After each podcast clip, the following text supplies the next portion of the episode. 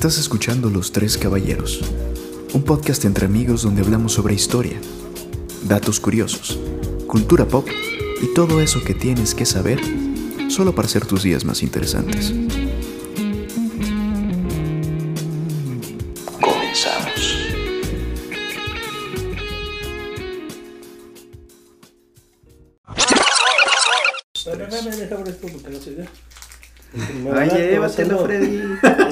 Mocoso y tosigiento. No, Freddy. Me va a dar tos así ya.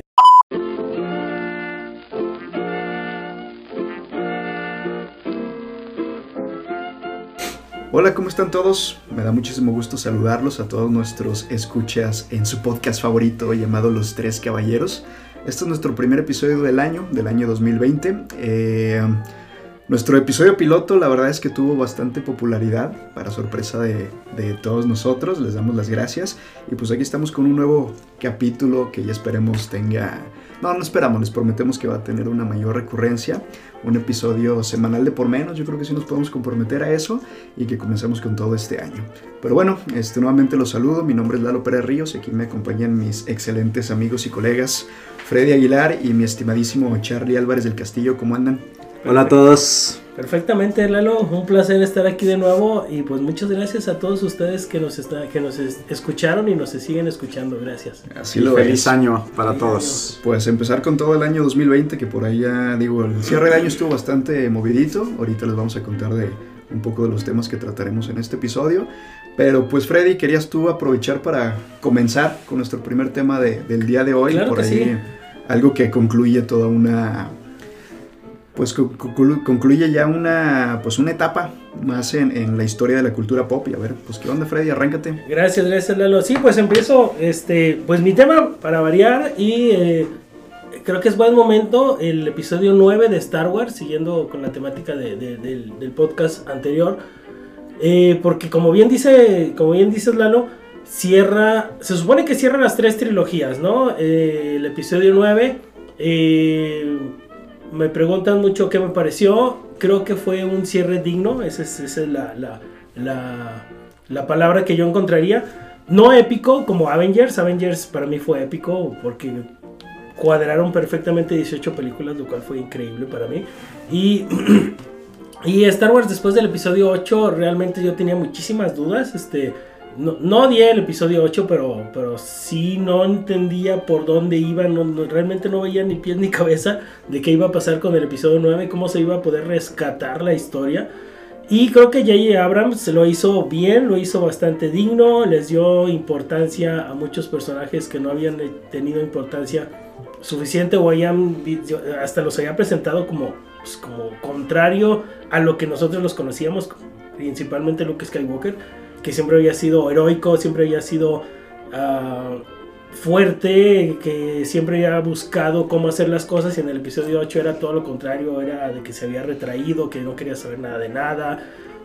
Débil, este, en el episodio 8 vemos que da su vida, o sea, se muere por, por sus compañeros, por día. Que, que, aquí, Freddy, déjame detenerte un poco por ahí, si hay quien esté interesado en chutarse la saga, sobre todo la última trilogía, que no haya visto las películas, pues a ver si que spoiler alert en esta es, parte. Exactamente, spoiler alert de, de, de las tres y, y, pues ya del episodio 9, ¿no? Ya hace, ah, mira, ya, hace un mes y... Sí, no, ya, ya ahorita ya, ya, todos la vimos. ya solamente sí. está por ahí en Forum Tlaquepaque o algo así por el estilo. Ajá, Entonces, y en nah, español. No, si, si, no la vieron ahorita ya...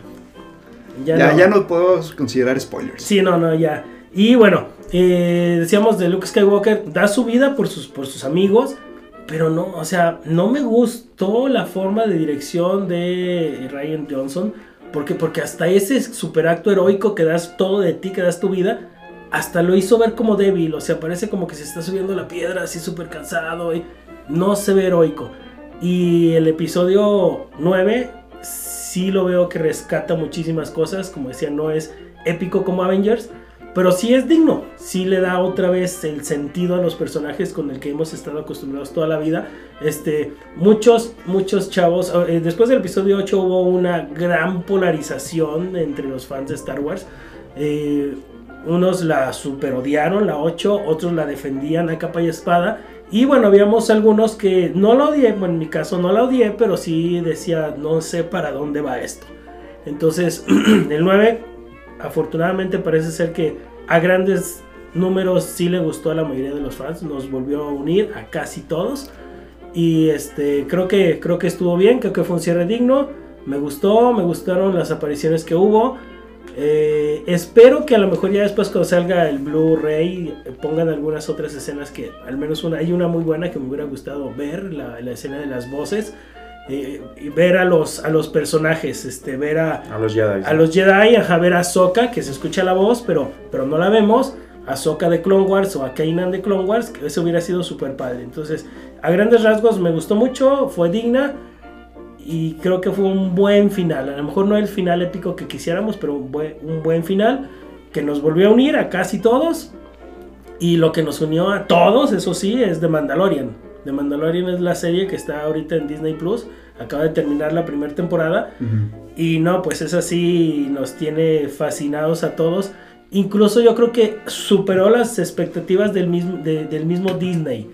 Porque creo que le pasó lo mismo que con Frozen, que con la película de Frozen, que sale la película y no hay juguetes, no hay nada. Porque a lo mejor creían que iba a ser una película común y corriente, que no iba a pegar tanto y el éxito desarrollador. Y me refiero principalmente al famosísimo Baby Yoda, Sí, que claro. no es Yoda, perdón, que, que no es, que no es bebé Yoda, pero todo el mundo le decimos así, porque ni modo que digas el bebé de la especie que es igual a Yoda, es más fácil Baby Yoda, que no es Yoda. Eh, cuando se desarrolla la historia de Mandalorian cinco años después del regreso del Jedi. Entonces, si recordamos, en el regreso del Jedi ya murió Yoda y curiosamente eh, Baby Yoda tiene, llamándole así, que en inglés le dicen The Child, simplemente, es muy loco porque tiene 50 años y tú lo sigues viendo como si fuera un niño de 2 más o menos. ¿Por qué? Acuérdense que Yoda vivió 900 años, entonces el desarrollo de alguien de la especie de Yoda comparada con los humanos pues es completamente diferente, ¿no? Eh, pero super padre, creo que es de las cosas más tiernas y que he podido ver en, en la vida, o sea, todos los fans estamos acá fascinados con, con, con- no nomás con Baby Yoda, sino con el desarrollo de, de, The Mandalorian, ¿no? Eh, regresa la esencia de Star Wars. eh, eh, siempre Star Wars es, es la frontera, las cosas usadas, las cosas viejas, las cosas sucias en ese, en ese universo. Y no, pues está súper bien, ¿no? Creo que a todos nos sorprendió y al mismo Disney, porque pues no hay juguetes de Baby Yoda, apenas están saliendo ahorita, o sea, pasó la Navidad con uno que otro juguetito de Baby Yoda y a lo mejor ni ellos mismos esperaban que la- el impacto y la aceptación de los fans fuera tan grande. Sí, claro. Digo, creo que, que puedo estar de acuerdo contigo, Fred, aunque no soy realmente un gran fan de la saga. Pero para un observador externo, crítico externo, creo que también para mí fue un final digno, me dejó a gusto, me dejó conforme. Sí, probablemente ahí con algunas lagunas que a menos que, que me pusiera a investigar podía por ahí haber concretado, pero también tengo la impresión de que en general este, a los propios de la saga Star Wars los dejó contentos, como, como tú bien dices. Eh, cierra dignamente entonces, digamos, un proceso de que 40 años casi de Fíjate que yo yo yo no diría que cierra las nueve películas, yo creo que rescata la ocho. Ok. Y, y ya, o sea, porque hubiera sido muy padre que tomara muchas cosas, vuelvo al ejemplo de Avengers, de todas las otras películas, pero creo que Disney no toma en cuenta muchas cosas en la 8 y se limita a rescatar para que sea un buen cierre.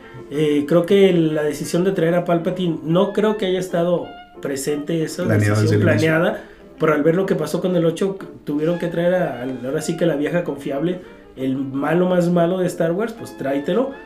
Y al final acomodaron bien. Le dieron un muy, muy, muy buen cierre a Luke Skywalker, que yo creo que Mark Hamill, el actor, lo disfrutó muchísimo porque él siempre expresó su descontento con el trato que le habían dado a su personaje en el episodio 8.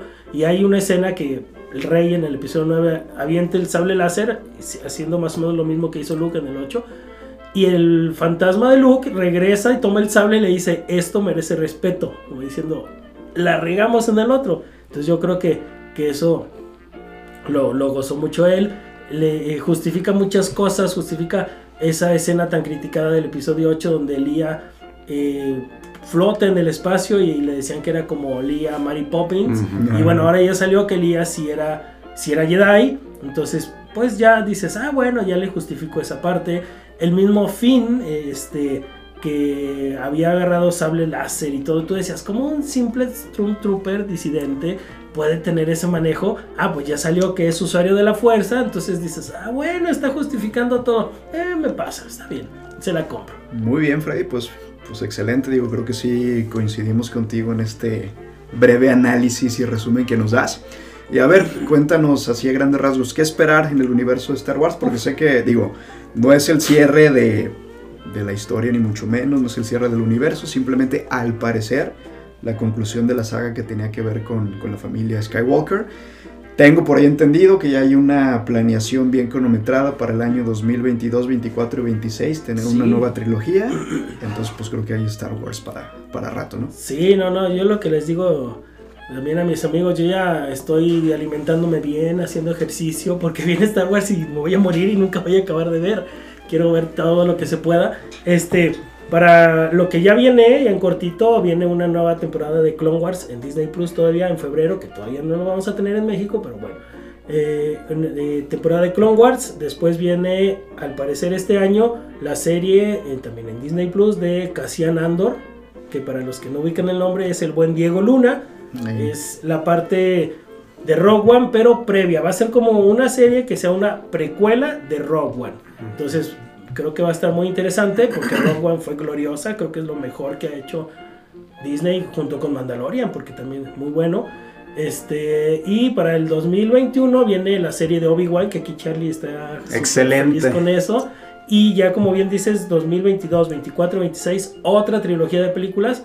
Nada que ver con la saga Skywalker, incluso se rumora que va a ser 400 años antes de lo que hemos visto. Otros dicen que mil años, algo. O sea, ya es siguiendo con el universo Star Wars, pero en una época completamente diferente. Pues así se siente, Freddy. Creo que tenemos 400 años más de Star Wars. ¿Para dónde? Y se me hacen pocos. Sí, pero bueno, este.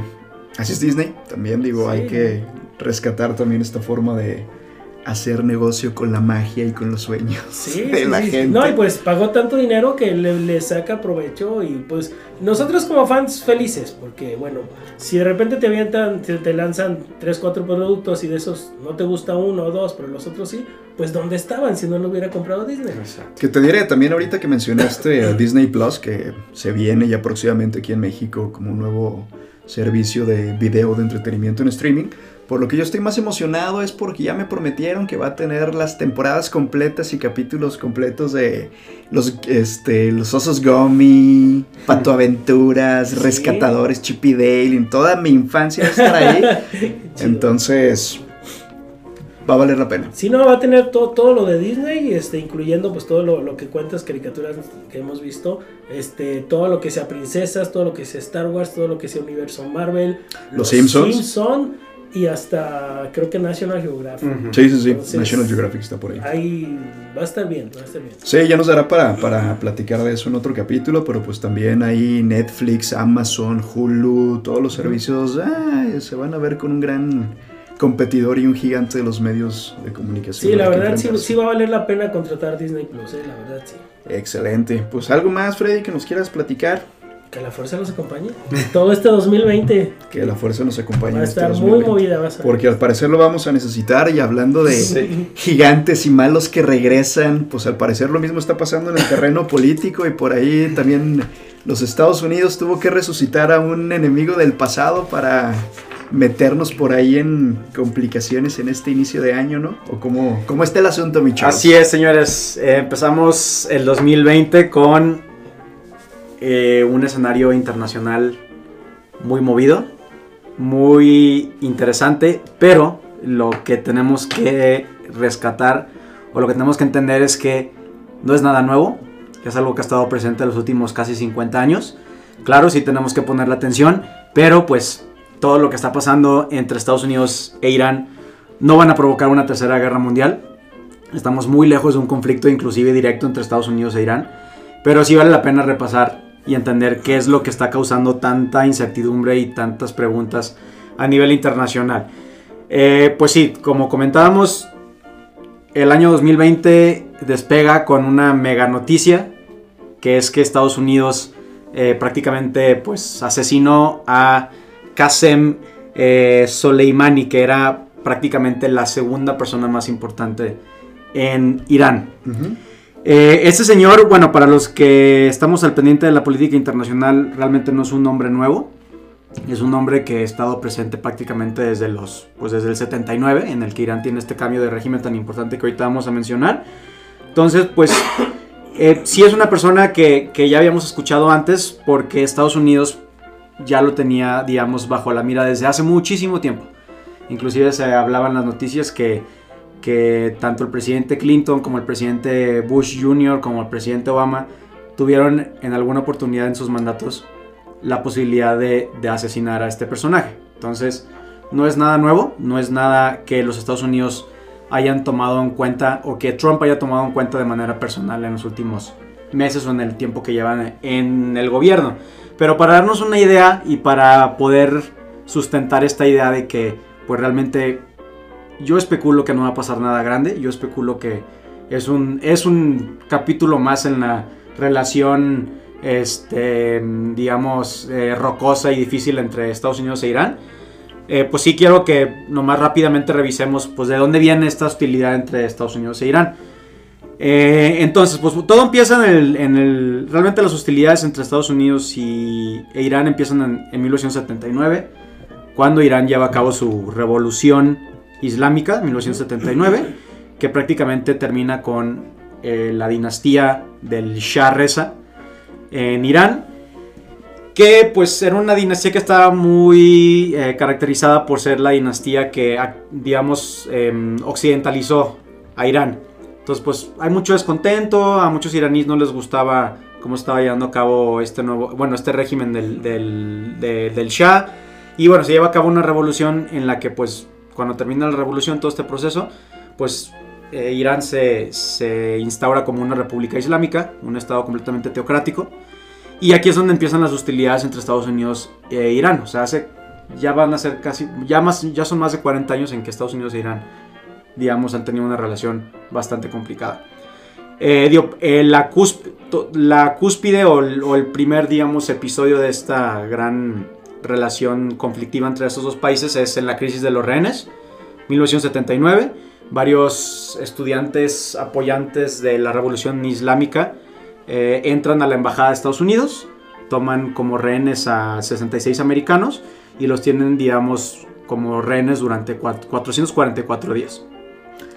Sí, ahora que mencionas eso, este, como recomendación para el público, no sé si vieron la película de Argo, dirigida y protagonizada por Ben Affleck, que narra precisamente esta etapa, digamos, cuando se estaba consoli- consolidando la revolución iraní, entonces creo que también vale la pena este, mencionarlo como una acotación cultural y también recomendación este, un poco geek. eh, el cómic y después película animada que fue multipremiada de este, Persepolis. Persepolis donde narra precisamente cómo es que se consolida la revolución iraní en, eh, en este nuevo escenario en el, en el Medio Oriente y en el país. ¿no? Sí, es una perspectiva muy interesante porque es una, es una niña, ¿no? De, de Sí. corta edad y bueno, se ve el, el cambio político a- en- ante sus ojos. Entonces, pues desde entonces tenemos hostilidades entre Estados Unidos y, y bueno, y Irán. Entonces, es una cuestión muy vieja. En 1983 Estados Unidos designa a Irán como un estado promotor del terrorismo. Que eso, digo, ya ha sido un tema que hemos tocado últimamente en México también. Eso permitió que Estados Unidos llevara a cabo algunas eh, operaciones eh, de inteligencia para pues, tratar de contrarrestar el poder de la- del nuevo gobierno iraní. Eh, inclusive Estados Unidos, por ejemplo, apoya a Irak en la guerra que hay entre Irán e Irak en los 80s. Eh, es curioso, pero pues Estados Unidos durante este tiempo pues inclusive apoyó a Saddam Hussein para contrarrestar el poder de Irán en, en la región. Y de hecho hay un episodio muy interesante en el que Estados Unidos erróneamente derivó eh, un avión de pasajeros iraní en 1988. Sí, bueno, ya, ya este, pues, eh, se supo que fue un error por parte del- de las Fuerzas Armadas estadounidenses, pero pues obviamente esto causó que pues much- muchísima más tensión entre Irán y Estados Unidos. En los 90 es donde tenemos también un punto extremadamente importante porque lo que está pasando en la actualidad se deriva mucho de, de los 90 y de la administración del presidente Clinton. ¿Por qué? Porque en los 90 se empieza a sancionar a Irán por empezar o por iniciar su programa nuclear. Esto es una clave súper importante. Porque realmente la bronca que tiene Estados Unidos con Irán es que Estados Unidos no va a tolerar que Irán tenga cualquier tipo de arma nuclear. Tiene que ver la cuestión del petróleo, tiene que ver la cuestión de la geopolítica, pero lo que Estados Unidos quiere evitar a toda costa es que Irán tenga un arma nuclear. Eso es lo que realmente le interesa a los Estados Unidos. Eh, ¿Qué causaría que Irán tenga un arma nuclear? Pues que sea prácticamente el país más influyente del Medio Oriente. Entonces Estados Unidos prácticamente es lo que no quiere. O sea, no quiere dejar, no, no quiere darle la oportunidad a Irán de que se convierta en la hegemonía del Medio Oriente.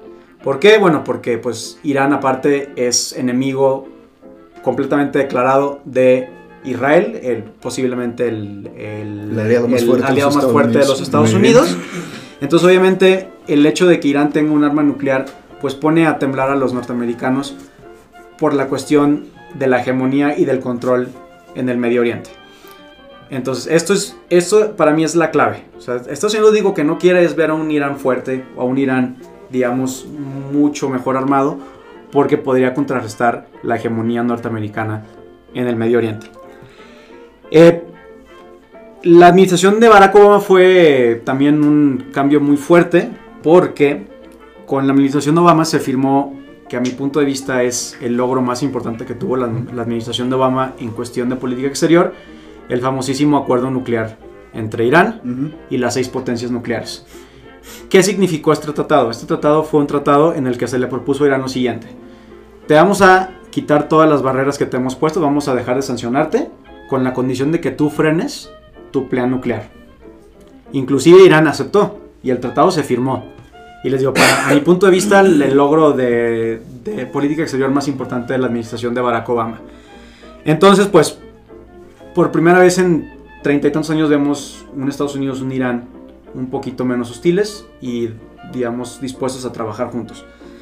Eh, se firma el tratado, se pone en acción en el 2015 y bueno, todos sabemos el fenómeno Trump, un fenómeno extremadamente interesante.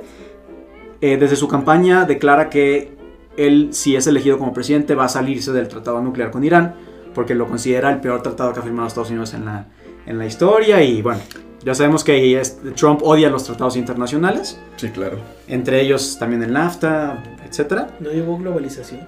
Exacto, entonces pues muy complicado la situación. Trump se sale del tratado de Irán. Y entonces obviamente esto pues, ¿qué causa?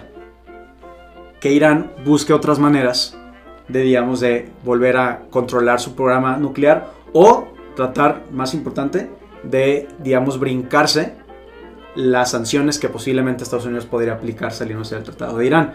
Inclusive vemos que Irán, cuando sale Estados Unidos, Irán estuvo muy insistente con los poderes europeos para que el plan siguiera activo, porque el, el, el acuerdo nuclear no solo era con Estados Unidos, era con potencias como Reino Unido, como Francia, como Rusia.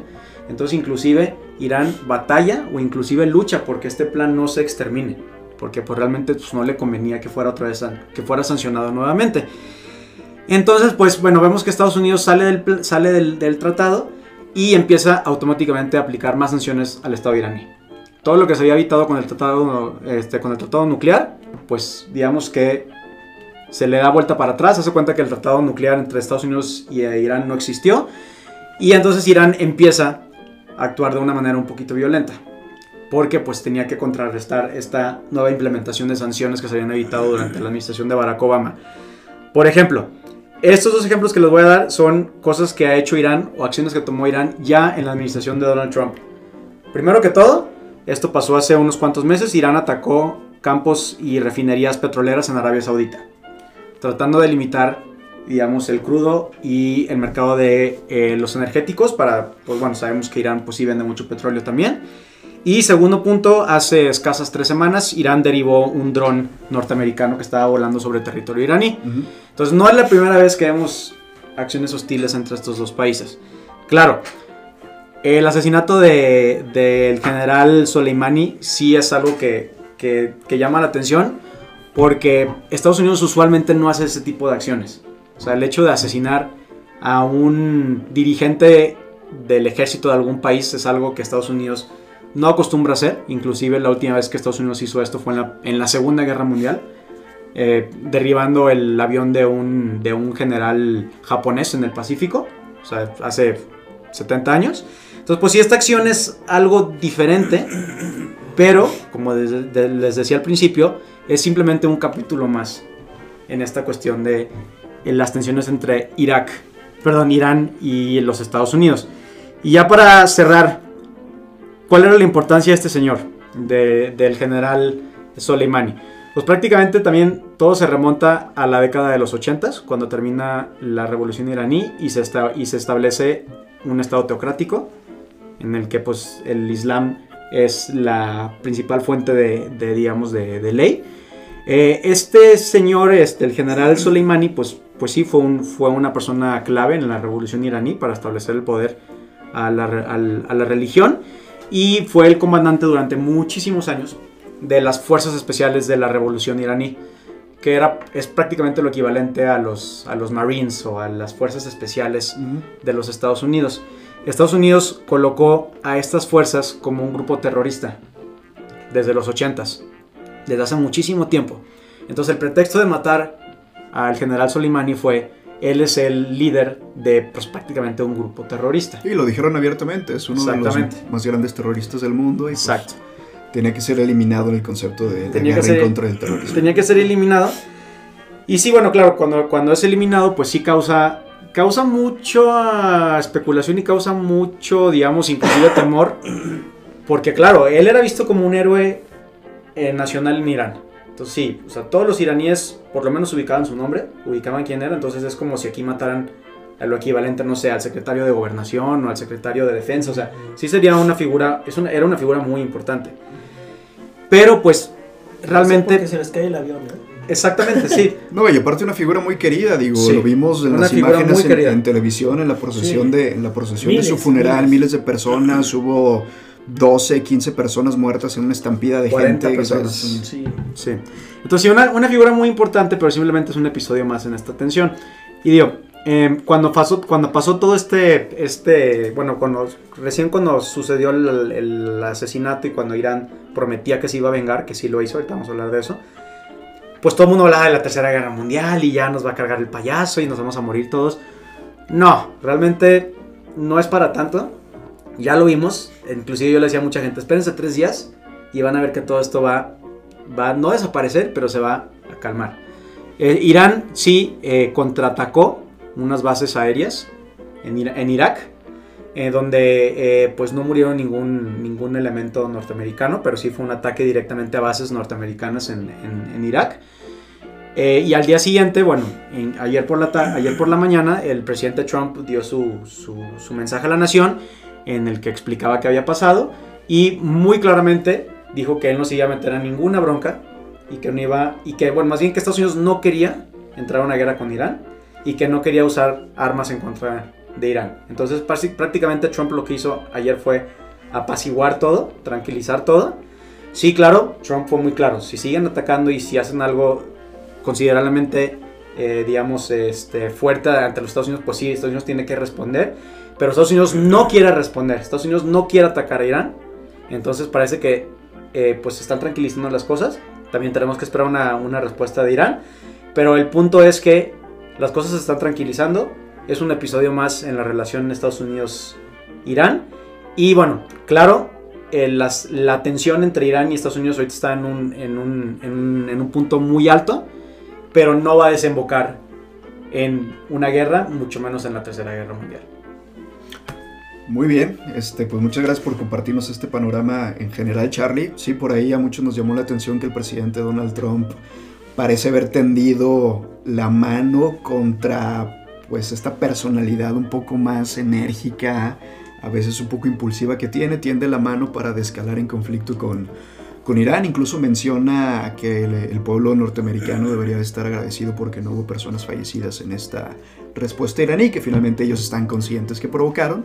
Y pues veamos qué, qué sucede el día de mañana. Por ello, ahora, que mencionabas esto, pues también... Eh, Hitler le dijo a Rusia que le prometía no invadir Polonia. Sí, digo, claro que, que, que, jugar con, bueno, analizar a Trump es un gran, gran reto porque, bueno, Trump es una persona muy impulsiva, que ya lo hemos visto que pues prácticamente no escucha a sus asesores. Pero sí hay algunas razones que nos dan la, a entender que inclusive a Trump no le conviene tanto una guerra con Irán por dos grandes factores. Primero, tiene elecciones en 10 meses. O sea, el 13, 13 de noviembre del 2020 tenemos elecciones. Donald Trump se va a querer reelegir. Y bueno, prácticamente la mayoría de los norteamericanos no quieren otra guerra en Medio Oriente. Están hasta el copete de lo que pasó en Afganistán y en Irak. Entonces yo siento que sería una movida un poquito riesgosa. Ya escalar una guerra directa. Eh, y segundo punto que para mí es el más importante es Estados Unidos la verdad es que tiene mucho miedo a que pase lo que pasó en Irak. ¿Qué pasó en Irak? En el 2003 Estados Unidos invade Irak, se, se tumba el gobierno de Saddam Hussein y se deja un vacío político en, Irán, en Irak fuertísimo, que derivó en qué? En la creación y en el fortalecimiento de muchos grupos terroristas como el Estado Islámico. Incluso yo provocado por ellos mismos, porque el mismo Saddam Claro. Hussein ofreció un balance de poderes en el Medio Oriente. Exactamente. Eh, crecieron a Irán con la destitución de, de Saddam, crecieron al Estado Islámico, crecieron otras células terroristas Sí. por ahí. Y Entonces, se, bueno, Al Qaeda se fortaleció un poco, digo, ya no, es- ya no es tan fuerte como antes. Este, también los talibanes, por ejemplo, volvieron a surgir en, en Pakistán, en partes del, inclusive en partes de la India. Entonces, lo que Estados Unidos le tiene mucho miedo, o lo que Estados Unidos considera mucho cuando hablamos de Medio Oriente es, no quieren volver a repetir el error que hicieron en Irak, porque ese error, ese error les costó muchísimo que fue la creación y el, el fortalecimiento del Estado Islámico, que bueno, afortunadamente ahorita el Estado Islámico está muy debilitado si lo comparamos en el 2014 cuando fue el boom del Estado Islámico, pero de todos modos, pues sería una movida muy riesgosa, muy costosa y que probablemente tendría muy poco apoyo, inclusive del mismo Partido Republicano e inclusive del mismo público norteamericano. ¿Motivos? ¿Cuáles habrán sido, Charlie? Para, Para, haber hecho este golpe. motivos más allá del oficial. o sea, del asesinato a... Sí, sí, sí. especulando O sea, es que también Si, si estaba Yo- en la mira de 3, 4 presidentes, ¿por qué exactamente? Yo, yo, yo creo que son dos cosas, insisto, que Donald Trump, seguramente a Donald Trump se le, ofre- se le ofreció esta oportunidad desde que entró a la Casa Blanca. O sea, estoy seguro que, que ya estaba en la mira desde que él entró a la Casa Blanca. Este, por ahí se especula que tuvo que ver con el proceso del impeachment. Ujú, Ahorita- como, como ahorita- la atención. Exactamente, ahorita Estados Unidos está llevando a cabo este proceso en el que muy poco probable se destituye al presidente de los Estados Unidos. Entonces, como, comenta, como comentas Freddy, pues pudo haber sido una medida para tratar de distraer al público Y al del Congreso. impeachment, Ajá. al Congreso, porque bueno, sabemos que en Estados Unidos cualquier acción militar requiere de la aprobación del Congreso. Entonces, pues sí, igual y fue como para, para, una teoría es que fue para distraer prácticamente a Estados Unidos del posible impeachment. La verdad es que yo creo que no lo tuvo que haber hecho, el impeachment o la destitución del presidente es muy poco probable, pero pues la verdad es que le funcionó. Ujú. O sea, porque si, si ahorita tú revisas cualquier portal de noticias o periódico norteamericano, lo que importa es Irán. Claro. Y todo lo del impeachment está en las hojas de atrás. Ujú. Entonces, por ahí puede ser el- el- la decisión de Donald Trump. Muy bien. Pues veamos qué pasa. Sin duda, pues ya el 2020 comenzó un poco agitado, al menos en el terreno político y militar. Veamos qué sucede en las próximas semanas y pues como quiera estaremos informando al público de el análisis de lo que se venga. Perfecto. ¿O cómo ves, Freddy? ¿Ya te aburriste? No, no, no, estaba pensando, pues toda la- es que es que Medio Oriente es bien complicado, o sea, pasa algo con una fuerza y se desacomoda todo, entonces sí es como que ¿por qué? ¿Cuál es el motivo? Y si tienen en cuenta si mueven una pieza, todas las otras piezas cómo se van a mover, entonces sí, sí es Sí, el Medio Oriente es la región del mundo más volátil. Sí, sí, sí. Y claro, digo, eh, no, no es por defender a nadie, pero pues gran culpa de, de todo esto tiene que ver con los poderes occidentales desde tiempos de la Primera Guerra Mundial, Sí, sí, sí, sí, sí. en el que nunca se supo realmente bien qué hacer con el Medio Oriente. Bueno, y finalmente, pues hay muchísimos intereses políticos y económicos metidos en la región. Sí. Y si estamos hablando que, pues muy probablemente en este siglo veamos verdaderamente el fin de la era industrial movida por el petróleo, por los hidrocarburos en general, pues por supuesto que las potencias están moviendo sus últimas fichas para a ver Claro. Exacto. Es como sueño de Hidalgo. Ah, todo lo que alcancen a. Chin, chin, el que deje algo, Sí, pues, sí, ¿eh? sí, sí, sí, o sea, que no quede nada. Y bueno, también llama mucho la atención de que ah, de repente en el mundo, ahora sí como que se vio de que, ay, ahí viene la Tercera Guerra Mundial. Y a mí me llamaba la atención porque también eso decían cuando era Estados Unidos contra Corea del Norte. Pero aquello era así como que, su- a, a mí se me hacía así como medio fabricadón. Y este, la gente así como que dice, no, es, que- es que estos de veras odian a Estados Unidos. Entonces, igual y por eso creció un poquito, pero pues ya viendo los puntos dices, no, no, no, esperemos que no llegue a tanto. Freddy ahora sí es uno de eso decíamos en mis tiempos. Sí, sí, sí. No, no, no, pero Y se lo, vino la lo de Primera Guerra Corea. Mundial. Ah, sí. O sea, nunca iba a pasar nada porque mataron al Chiduque. Ándale, exactamente. Que había un meme que circulaba mucho, ¿no? De Sí. que el archiduque Fran- Francisco Fernando diciendo, no va a pasar nada porque... Porque matan a una asesinan", persona. Y, ahí. Primera Guerra Mundial, ¿no? Sí. Pero sí, digo, acá el caso es un poquito... eh, Complejo, diferente, Sí. otros tiempos. Exactamente. entonces- Pero como que otro sí- panorama completamente Sí diferente. se agitó más de, de lo cuando decían de, de Corea del Norte, porque, pues, al menos en Corea del Norte, Estados Unidos decías, pero, pues ni se odian, ni hay gran cosa. Pues es que, digo, la gran diferencia con, con Corea del Norte es que Corea del Norte ya tiene armas nucleares. Entonces, Y que Irán además es un régimen teocrático. exacto. Sí, sí, sí, muy extremo. Sí. Entonces, si todo se deriva en que Estados Unidos no quiere perder su hegemonía en el Medio Oriente. Perfecto. Pues a ver qué sucede. Están ustedes informados. Estaremos al pendiente. Pues vale, señores, ahora continuando con, con los temas de, de este episodio tan interesante que les traemos a nuestro público para el año 2020. Creo que ahora ya me toca a mí. Y pues fíjense que les quiero platicar sobre algo que siempre he considerado que tiene mucho más fondo de las cosas cotidianas que realmente consumimos a diario de lo que pues, normalmente nos imaginamos, ¿no? Y les quiero precisamente platicar sobre los alimentos que consumimos a diario, las bebidas, vaga la redundancia que bebemos a diario, han tenido más importancia, más preponderancia para la historia de la humanidad de lo que realmente nos imaginamos. Miren, de acuerdo a registros, pues ahora sí que antropológicos, fiables o confiables que podemos tener a la mano, el ser humano descubre la agricultura hace más o menos unos 10.000 años. Entonces digamos que hace 10.000 años el ser humano se dio cuenta que es mucho más fácil llenar su barriga, que es mucho más fácil alimentarse y saciar su hambre, si en lugar de ir atrás eh, de los animales para podérselos comer o después para utilizarlos su carne como carroña para consumir todo o a lo mejor gastar energía en andar recolectando frutos del campo, pues simplemente cultivaba granos que también era de fácil alimentación para ellos así es como nace la agricultura. Entonces digamos que hace 10.000 años el ser humano se da cuenta que moliendo granos de maíz, de centeno, de cebada, etcétera, etcétera, etcétera, puede apelmazarlos para crear una masa, después cocinarla y hacerla pan, también se da cuenta de que el mismo proceso, un proceso similar, le daba también las facilidades de poder saciar su sed.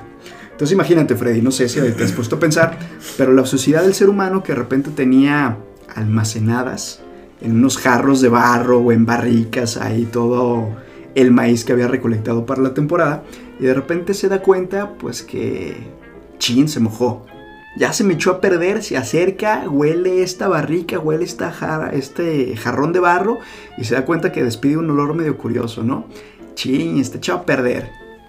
Ahora ya sabemos que un proceso de fermentación, cuando este tipo de granos está contaminado por las bacterias, eh, los azúcares se comienzan a descomponer y crea mágicamente alcohol. Y el ser humano, pues entonces en este sentido, se topó con la receta para crear cerveza. Seguramente no quiso pues tirar el contenido de lo que se encontró en esa barrica, lo probó y se dio cuenta de que pues ¿Le esa- gustó? pues esa bebida pues sabía bien, ¿no? Digo, a lo mejor no olía tan chido, pero pues me hacía sentir bien, Ajá. saciaba mi sed, además me relajaba, etcétera, etcétera, etcétera. Y mágicamente ya tenemos empatada la historia de la civilización humana con la civilización del consumo de alimentos muy elaborados a base de pan y además del el consumo de bebidas espirituosas. Que en ese sentido para mí debo reconocer que es un gusto pues culposo, como ya les había comentado, pero porque realmente creo que hay mucho más que podemos descubrir al respecto de lo que realmente siempre nos damos cuenta. Pero no precisamente les quiero hablar del origen de la cerveza, sino en específico de una de las bebidas espirituosas favoritas para mí, que es el bourbon, que en este sentido tengo que decirles que se trata de una variedad específica de whisky creado en América bajo ciertas regulaciones que ahorita precisamente les quiero, les quiero platicar. Miren, para los que no son grandes conocedores de esta bebida espirituosa, seguramente todos hemos bebido o probado un vaso de, eh, de Buchanan's, de Johnny Walker, que son las bebidas de whisky más comunes eh, que puedes encontrar en México. No todo el whisky es producido en Escocia. De hecho, no sé si sabían que el whisky es originario de Irlanda. Las primeras eh, pues, personas que empiezan a, a destilarlo por ahí del siglo XIV de nuestra era fueron los monjes irlandeses, quienes realmente llevan la tecnología a Escocia. Y de hecho, el país que más whisky produce en la actualidad es Japón. Los japoneses están loquísimos por el whisky eh, en la actualidad. Pero bueno, retomando esta parte, o ya en este lado del continente, en este lado del Atlántico, perdón, les quiero hablar en específico de la variedad que los Estados Unidos se inventan para poder crear la bebida espirituosa de whisky bajo unas perspectivas muy particulares, ¿no? Punto número uno. El whisky prácticamente puede ser hecho por cualquier tipo de grano. Cualquier tipo de grano que eventualmente se descompone bajo un proceso de fermentación, sus azúcares se desdoblan, produce alcohol, pues prácticamente podemos estar hablando de que se trata de, un whisky. Sin embargo, el whisky de bourbon, por reglamentación oficial, debe estar compuesto en su gran mayoría por maíz. Un 51% de la totalidad de la materia prima debe de ser hecha por maíz. Entonces estamos hablando realmente de una pues incluso de un sincretismo social y un sincretismo histórico, porque realmente los estadounidenses no pudieron haber llegado a destilar su versión del whisky si antes los antiguos pueblos prehispánicos mesoamericanos y del Claro. centro del Valle de México pues no dominan y cultivan el maíz. Entonces incluso más allá de esta bebida que representa pues el orgullo nacional mexicano como el mezcal o el tequila, pues también tenemos que, que reconocer que nuestra cultura tuvo una gran contribución a la expansión del, del whisky a nivel internacional, en específico con lo que les comento que es la variedad del whisky de, de bourbon. Sin ¿no? eso no hubiera existido. Exacto. Sin ese no lo podríamos estar disfrutando en la actualidad, así es. Viva la globalización. Bien, y además de eso, este, casi les puedo prometer que el bourbon es una de las bebidas espirituosas más reglamentadas en el mundo. El Congreso a nivel federal en los Estados Unidos tiene reglas muy específicas de qué puede ser considerado un bourbon y qué no, más allá de que cualquiera puede destilar whisky en el sótano de su casa, porque les prometo que si entran a YouTube pueden encontrar una infinidad de videos que les dice cómo poder hacer su propio whisky con material que tengan a la mano. Además de utilizar el maíz, eh, el resto del 49% de la materia prima ustedes pueden utilizar cualquier otro tipo de grano. Los que normalmente se utilizan son el centeno, el trigo, incluso la cebada, etcétera, etcétera, etcétera, pero como ya mencionamos, el maíz debe de ser fundamental. Una vez que lo empiezas a destilar, cuando el proceso de destilación se da, el porcentaje de alcohol por volumen no debe de ser mayor al 80%. Porque si no ya estarías hablando o entrando en el terreno de los vodkas o otras bebidas espirituosas que pues realmente es que nada más saben alcohol. Por ahí no sé si el público se ha preguntado de, ah, pues es que el alcohol no me sabe a, no me sabe a nada, por eso es que es combinable con cualquier tipo de agua loca y termina predominando el sabor del agua loca, de la Sí. jamaica, del tamarindo, etcétera, más que sí. más que del vodka porque realmente prácticamente se trata de alcohol puro que pues no tiene ni, ni sabor ni olor, ¿no? Para que no pase con eso, con el whisky, es que se trata de este, reglamentaciones muy específicas con el proceso de- del volumen de alcohol. Una vez que se añeja en barricas, porque ese es otro proceso que ahorita les voy a comentar que se hace, debe de entrar a la barrica a un porcentaje de alcohol por volumen no mayor al 62.5. Y de hecho, en las barricas en las que vas a añejar el licor o esta bebida espirituosa, deben de ser en específico de roble carbonizada. Eh, si tú quieres destilar whisky o bourbon, aunque pues, si vives en Estados Unidos, Freddy, y utilizas la madera de cualquier otro árbol que no sea roble, entonces ya, no puede ser bourbon, es este, un whisky destilado con cualquier otro sobrenombre. Y este proceso interesante, eh, lo que hacen es que la madera de las barricas, una vez que ya está, digamos, este barril construido, como el del Chavo del 8, lo carbonizan y lo queman por dentro, lo cual también le da este peculiar color, medio ámbar, eh, tipo, pues como un estilo de miel, etcétera, etcétera, tonos cobrizos, además de un sabor un poquito más, este, ahumado que el resto de, de- de las bebidas espirituosas llamadas whisky.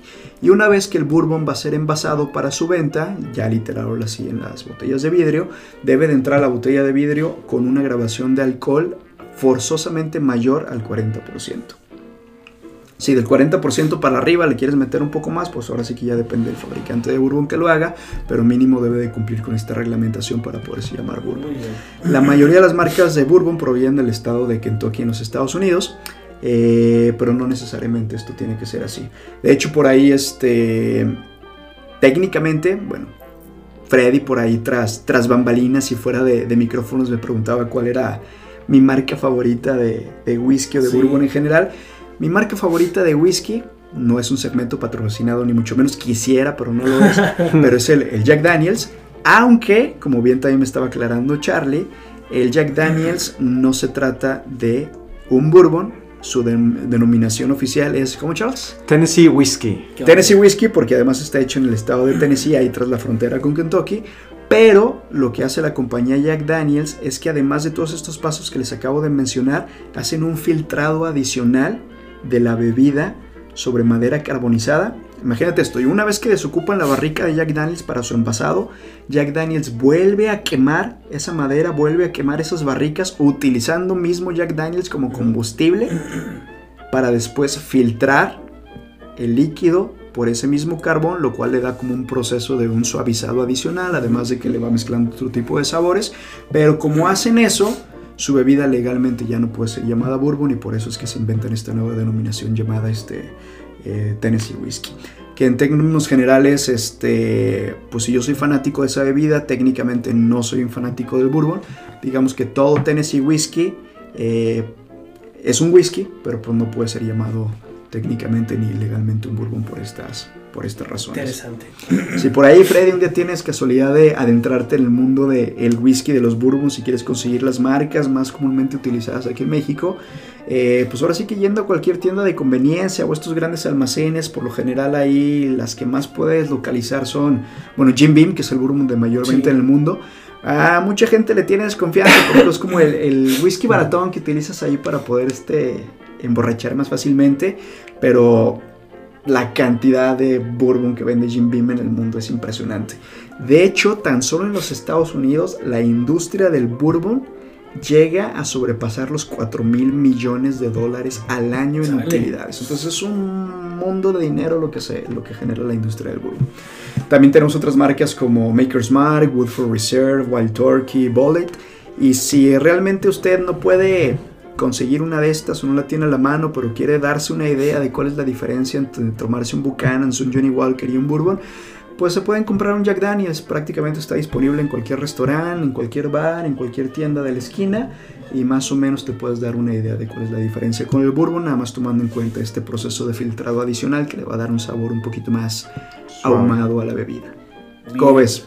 Perfectamente, pues es, es, es precisamente lo que platicábamos de que es muy padre saber lo que estás tomando, lo que estás comiendo, no nada más por simple estatus o porque te vean los demás, una marca en específico, no, yo estoy tomando esto porque me gusta y porque trae atrás todo esto que nos estás platicando. Y porque trae factores culturales, históricos, incluso de desarrollo social que de repente no, no conocemos por ahí. Y realmente espero, confío, si alguien en el, en el gobierno mexicano me está escuchando, que haya habido una, pues vámosle llamando, una preponderancia o prioridad en el nuevo Tratado de Libre Comercio eh, entre América del Norte, Canadá, los Estados Unidos y México para que tengamos más bourbon disponible aquí en, Sí. en México. Porque es difícil conseguir buen Eh, bourbon aquí. Sí, sí, sí, es difícil conseguirlo y además se ha tratado como incluso hasta de un tema nacionalista para los Estados Unidos. Así como México tiene el tequila y si yo de repente me doy cuenta que un japonés está haciendo tequila, no, no hay... Luego, luego, sí. y Luego, luego lo hago de todos, pues entonces también se trata de esto, pero pues, eso no quiere decir que a nosotros los consumidores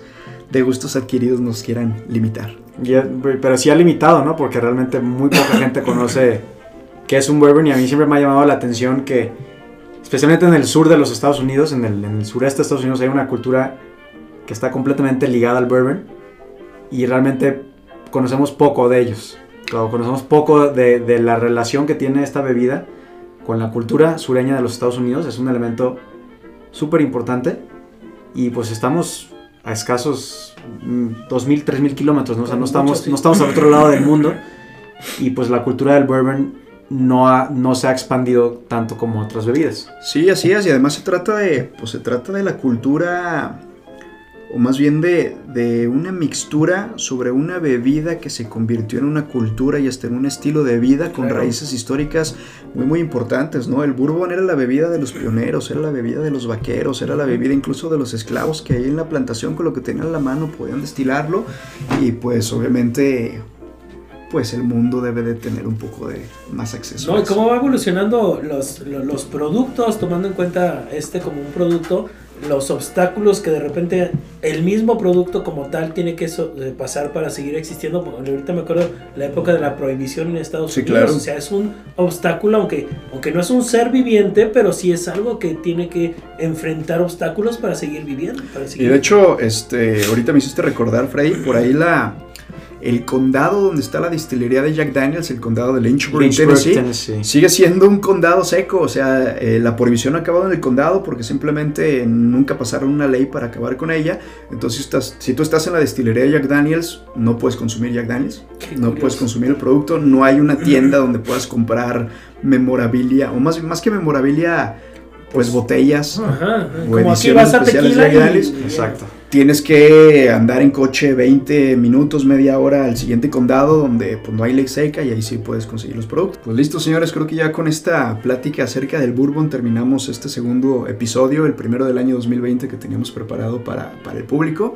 Y pues ahora sí que no nos queda más que despedirnos, pedirles por ahí al auditorio que si nos siguen eh, disfrutando de escuchar, pues ahí que, que nos echen la mano, nos den un follow en las diferentes plataformas y pues que nos pasen después recomendaciones sobre temas que quieren escuchar. Tenemos pendiente crear por ahí una red social del, del programa para que sea más fácil la comunicación y pues por mi parte no me resta más que desearles a todos un muy feliz 2020.